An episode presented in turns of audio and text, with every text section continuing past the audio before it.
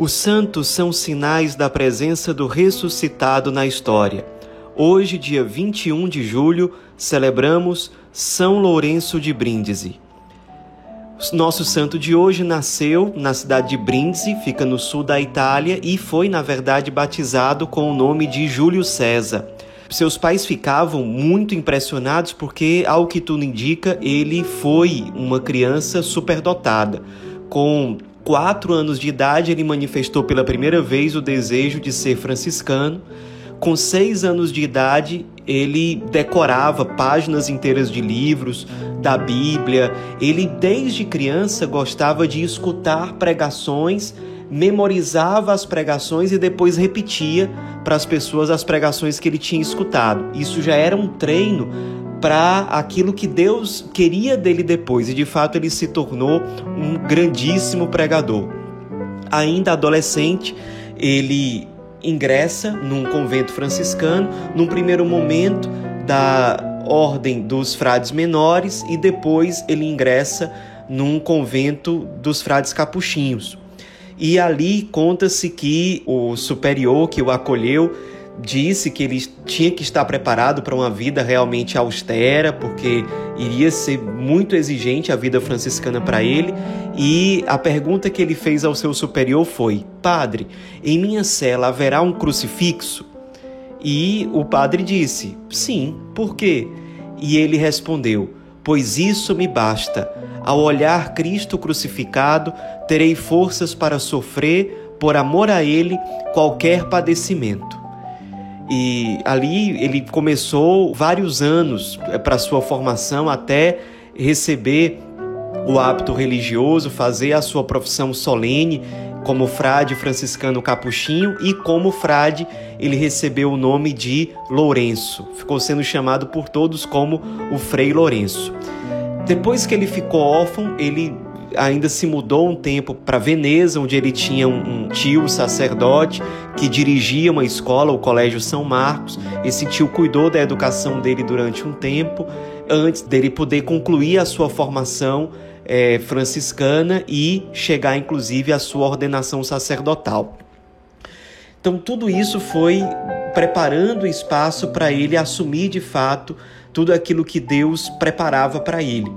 Num primeiro momento, logo depois da sua ordenação sacerdotal, ele foi mestre dos noviços, então passou um tempo como formador e ele foi crescendo dentro da ordem franciscana. Com 36 anos de idade, ele foi eleito superior geral da ordem dos franciscanos capuchinhos e recebeu do Papa Clemente VIII a missão de especialmente cuidar da evangelização em boa parte da Alemanha. Então ele se esmerou muito nisso. Ele foi superior geral dos anos de 1602 a 1605. Então foi uma época em que ele se esforçou muito para criar mosteiros e, e saiu evangelizando e cuidando da ordem capuchinha pela Itália, pela Suíça, pela própria Alemanha, pela Hungria, pela Áustria, enfim, por vários lugares, fundando muitos mosteiros, o que não era fácil porque a vida franciscana, especialmente naquela época, a vida capuchinha, era muito marcada pela pobreza, pela austeridade, numa época em que as pessoas, inclusive os jovens em geral, eram muito voltados para as honrarias desse mundo, para as riquezas, para a pompa. Então a vida capuchinha naquela época era uma grande contradição.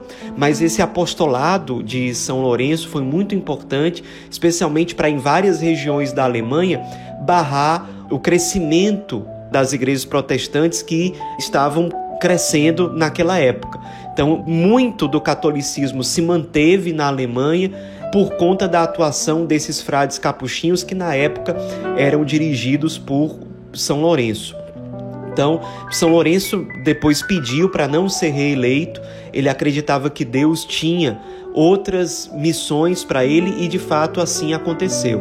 O Papa da época, Papa Paulo V, pediu a ele que fosse seu assistente especial na resolução de vários conflitos com outros países, né? E ele acabou se tornando também o capelão do exército na Alemanha e foi muito importante a participação dele numa guerra para proteger o território alemão e proteger, consequentemente, o cristianismo, porque havia a iminência de uma invasão turca, uma invasão, portanto, de exércitos muçulmanos, e ao que tudo indicava, os muçulmanos tinham muito mais força do que as tropas alemãs, porém, pela força dada pelo frade Lourenço, pela sua intercessão que ficava em cima de um cavalo com uma cruz na mão, dando força para os soldados, milagrosamente, apenas 30 soldados cristãos morreram e eles conseguiram vencer aquela batalha. Logo depois eles voltaram para o quartel e o frade Lourenço convidou todos aí até a capela, onde fizeram uma oração, cantaram o Tedeu. Era realmente um milagre, a vitória naquela batalha. Depois ele continuou seu ministério, a sua missão por vários lugares, fazendo pregações, convertendo muitas pessoas, estando à frente de vários conventos.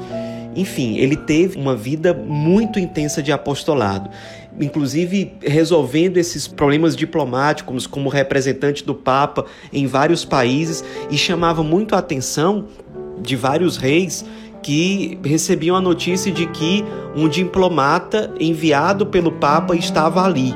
E aí, quando eles recebiam o diplomata, era um frade capuchinho com roupas muito simples, muito humilde e porém com uma erudição gigantesca. Ele sabia várias línguas, sabia latim, sabia alemão, claro, italiano, sabia línguas antigas, hebraico, aramaico, grego, siríaco. Enfim, era um gênio realmente, era um homem superdotado, porém com uma profunda humildade, com uma profunda pobreza. E ele conseguia, com a sua simplicidade unida à sua erudição, resolver muitos conflitos, frear certos avanços do protestantismo, certos perigos que invasões muçulmanas na época levavam para alguns lugares, conseguiu realmente manter acesa a chama do catolicismo em vários lugares através da sua presença, da sua simplicidade, da sua sabedoria, como enviado especial do Papa.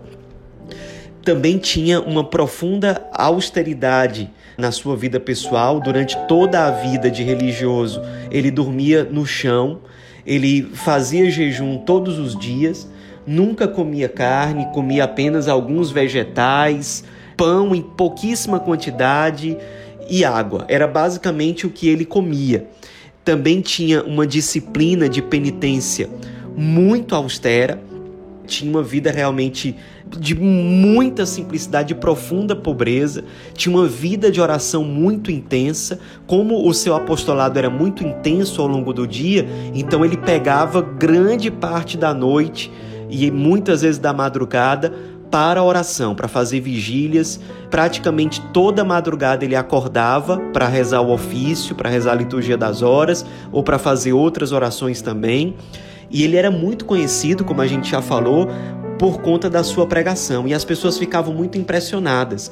Uma vez um, um, um frade perguntou para ele como é que ele preparava as suas pregações e ele dizia: em boa parte isso se deve à minha boa memória, em outra boa parte Aqui dedico muitas horas me preparando, mas a causa principal é que encomendo muito a Deus minhas pregações. E quando começo a pregar, me esqueço de todo o plano que tinha e começo a falar como se estivesse lendo em um livro misterioso vindo do céu ele valorizava muito realmente esse ministério da pregação e sobre isso ele dizia também: a pregação é munus apostólico, angélico, cristão, divino. A palavra de Deus possui imenso valor, por ser como que o tesouro de todos os bens. Pois daí vem a fé, a esperança, a caridade, daí todas as virtudes, todos os dons do Espírito Santo, todas as bem-aventuranças evangélicas, todas as boas obras, todos os méritos da vida, toda a glória do paraíso. A palavra de Deus é luz para a inteligência, fogo para a vontade, para que o homem possa conhecer e amar a Deus.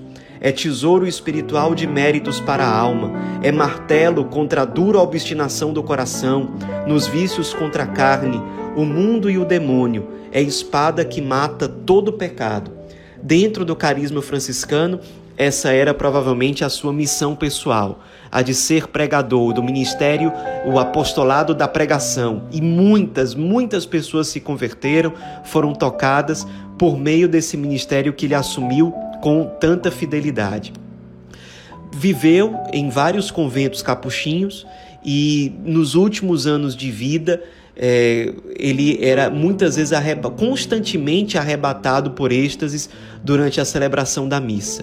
Sua vida contemplativa, sua intimidade com Deus, sua união com Cristo pobre e crucificado foi se intensificando cada vez mais. Era muito é, procurado para confissões, para aconselhamentos. Todos tinham certeza de que ele era realmente um frade, um padre extraordinário muito fiel ao carisma franciscano e muito santo. Ele acabou morrendo durante uma visita diplomática que ele fez junto ao rei da Espanha na época, o rei Filipe III, a pedido do Papa para resolver um conflito em defesa dos italianos de Nápoles. E durante essa visita passou mal, ele tinha 60 anos e acabou morrendo. Isso, o dia da sua morte foi o dia 21 de julho, coincidentemente era o mesmo dia do seu aniversário. Então ele morreu no dia 21 de julho de 1619. Foi canonizado no ano de 1881 e no ano de 1959 o Papa São João XXIII lhe deu o título de doutor da Igreja. Nos inspiremos na vida desse grande santo que resolveu muitos conflitos com as autoridades da época, mas com uma profunda simplicidade, com uma profunda pobreza, unida a uma profunda sabedoria, a, a, a, uma erudição que ele colocou totalmente ao serviço da salvação das almas, ao serviço de Cristo e da Igreja. Um grandíssimo pregador que nos deixou como herança como a maior de todas as suas pregações, o testemunho da sua própria vida. Uma vida de profunda comunhão com Cristo, uma vida de profunda fidelidade ao carisma franciscano, de profunda entrega, de profunda oração, de profundo serviço e apostolado por amor a Deus. São Lourenço de Brindisi, rogai por nós.